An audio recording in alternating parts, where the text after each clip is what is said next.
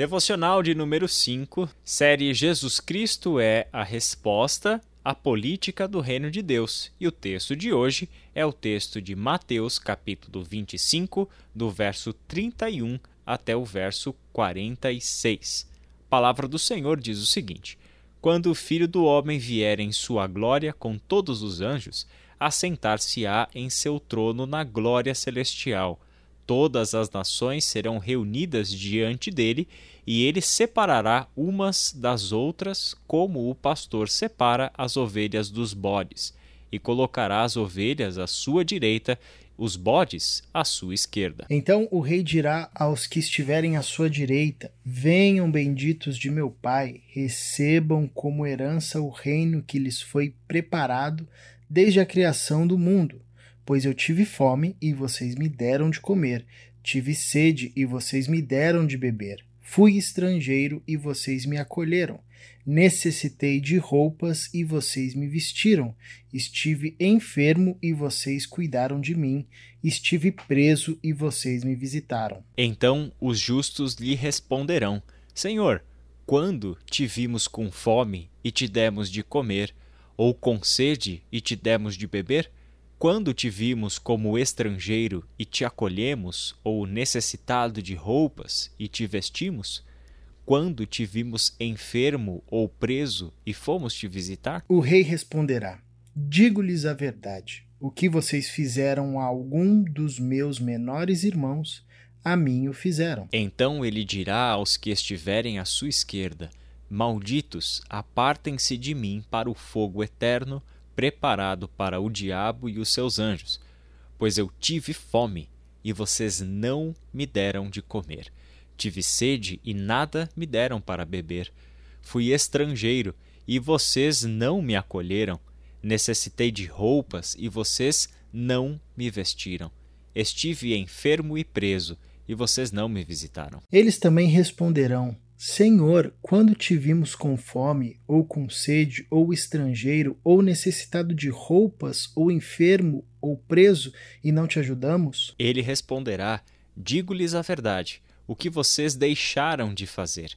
A alguns destes mais pequeninos, também a mim deixaram de fazer. E estes irão para o castigo eterno, mas os justos para a vida eterna. Esse é um dos textos, Caleb, que aos meus olhos são mais cortantes de todas as mensagens que Jesus anunciou, porque toca diretamente a uma prática de vida e a um chamado para o qual o Senhor Deus em Cristo Jesus está nos chamando para viver independente de quem esteja no poder, de qual é o sistema de governo vigente, de qual é a teoria econômica que está imperando no nosso momento, o povo de Deus tem um compromisso com o seu rei, e o seu rei tem os seus olhos atentos para aqueles que entre nós são os necessitados.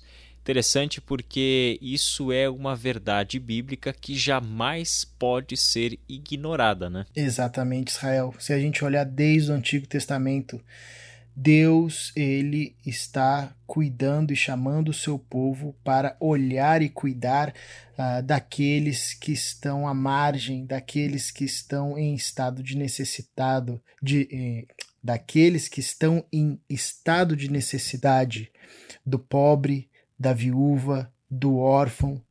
Você pega lá Tiago, quando ele nos ensina acerca da verdadeira religião, ele nos relembra disso, que nós que adoramos a Deus e servimos a Deus, temos um compromisso com os vulneráveis do nosso contexto.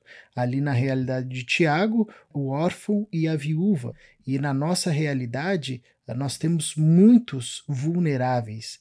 E o reino de Deus nos convida a sinalizarmos de forma densa essa transformação das realidades daqueles que estão em condição de vulnerabilidade quer seja essa condição social, emocional, é, espiritual, enfim, né? Mas aqui nesse texto é interessante a gente perceber esse enfoque que faz, faz coro com a fala dos profetas, com, com a acusação dos profetas, inclusive a religiosidade de Israel, que ao invés de cuidar do fraco, ao invés de cuidar do oprimido, ao invés de cuidar dos que estavam em situação de vulnerabilidade, tornou-se um instrumento para esmagar essas pessoas. Né? Essa é a grande grita dos profetas é, em muitos dos seus textos, em muitos dos seus anúncios.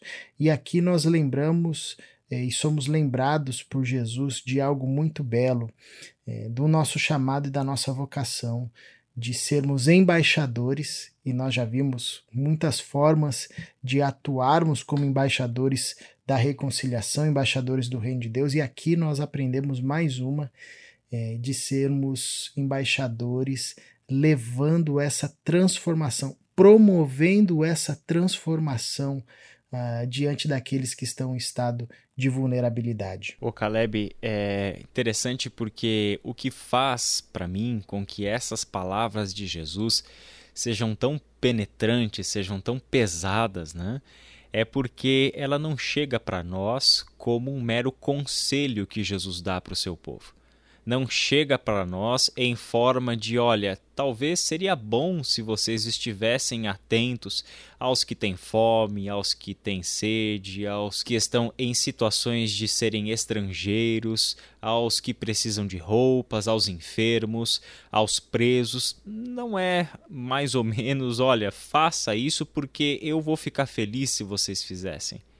Isso aqui se dá num contexto de julgamento em que o nosso destino eterno está em jogo.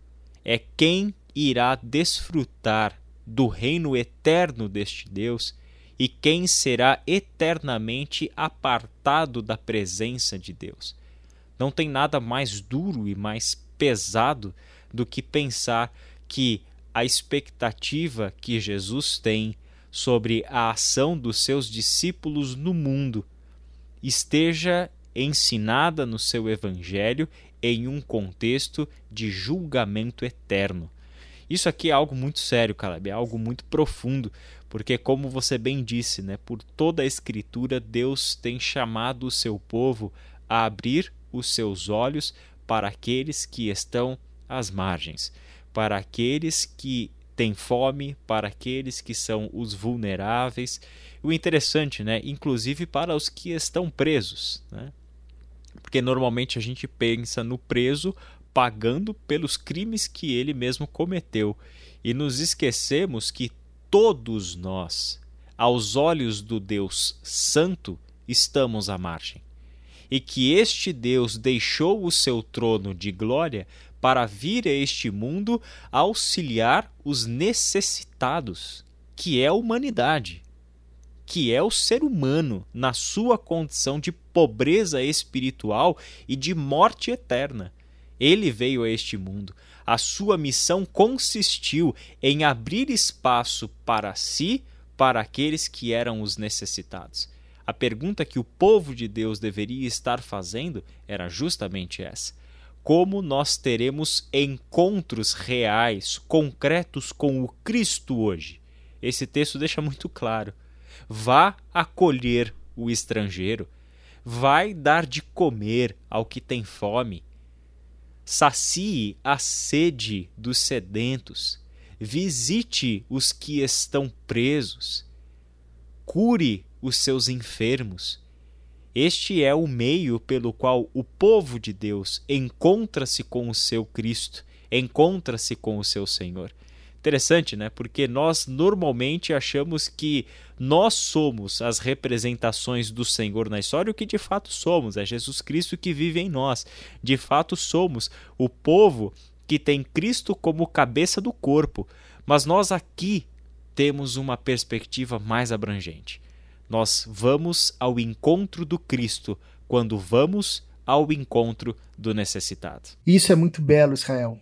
E sabe o que é interessante? A gente e, é até encorajador para nós, né? Isso já aconteceu muitas vezes na história da igreja. Você pega o livro de Atos, você vê os irmãos, os nossos irmãos, é, vivendo de tal forma que entre eles não havia necessitado. Você pega muitas das incursões dos cristãos, dos discípulos de Jesus, chegando em outros locais, levando o evangelho e promovendo uma rede de cuidado aos mais desfavorecidos. Aqui no Brasil, a gente teve, por exemplo, com a chegada do protestantismo, escolas chegando, hospitais chegando juntamente com as igrejas, é, uma rede de cuidado, uma rede de amparo, é, pessoas aprendendo a ler e escrever, pessoas sendo sustentadas é, com alimentos, pessoas saindo da, da, da faixa da pobreza pelo apoio, pelo auxílio da igreja ou das muitas igrejas. Isso é muito belo de ver. Na verdade, a gente, a gente percebe, a gente sabe que é, muitas das ações governamentais e muitas das estruturas é, de governo, seja aqui ou em qualquer outro contexto, elas estão em muitos aspectos falidas, elas não, não funcionam, não promovem, não geram mais vida. E a igreja tem um trânsito e uma capacidade de chegar em locais que às vezes nem o poder público chega é, o pastor, o irmão, o pessoal do pequeno grupo, às vezes está chegando em locais que é, o poder público demora às vezes para chegar. E é muito belo ver que esse, esse constitui um chamado é, dos embaixadores do reino de Deus. E nós não podemos, em nenhum instante, é, nos desapegarmos desse ministério, de sinalizarmos de forma densa o reino de Deus sobretudo transformando as realidades mais vulneráveis e daqueles que estão em condição de maior vulnerabilidade. É verdade, Caleb. E por fim, esta é a política do reino de Deus. É muito importante nós termos isso em perspectiva. Essa não é a pauta e a agenda da ideologia A ou da ideologia B essa é a pauta e a agenda de Deus agindo na história um pouco de conhecimento bíblico, um pouco de leitura dos profetas, um pouco de leitura e meditação nas palavras de Jesus, especialmente nesse texto longo que a gente acabou de ler, em palavras tão cortantes de Jesus, em um contexto de julgamento, deixa isso tão claro de que esta é a política do reino de Deus. É Deus olhando para este mundo e se compadecendo daqueles que precisam de fato do seu auxílio, de que não tem voz, de que não tem outra solução para sua situação que não seja recorrer à justiça que pertence a Deus e que se manifesta na história de uma maneira tão surpreendente, né? por meio de pessoas simples, limitadas, comuns como nós. Isso quebra um pouco aquela lógica de que a transformação da sociedade e o alcançar pessoas em situações de vulnerabilidade só pode acontecer por intermédio do poder político. Nós precisamos trazer a memória de que Deus deu ao mundo a sua igreja como parte da solução para o problema da sociedade. Deus deu ao mundo aqueles que foram reconciliados com Deus, para que agora se tornem agentes, ministros de reconciliação. Significa que nós não podemos cruzar os braços esperando do poder público aquilo que nós devemos entender como responsabilidade de filhos de Deus e de povo de Deus.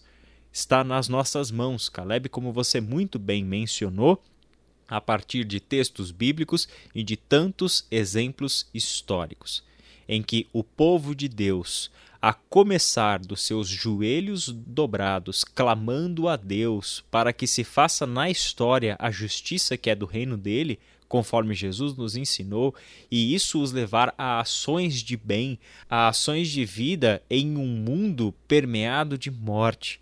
Nós temos tantos exemplos que nos motivam a fazer o mesmo abrirmos os nossos olhos, descobrirmos quais são os lugares onde a morte está instalada no nosso contexto e agirmos para a glória de Deus, tirando a fome daqueles que têm fome, saciando a sede daqueles que estão sedentos, acolhendo os que são estrangeiros, vestindo os que estão nus, cuidando dos seus enfermos e visitando aqueles que estão presos que desta forma tão surpreendente no jeito de agir e dando voz a estas pessoas que não passam de uma nota de rodapé no nosso tempo, que dessa forma o reino de Deus seja visível na história da forma mais densa e concreta possível.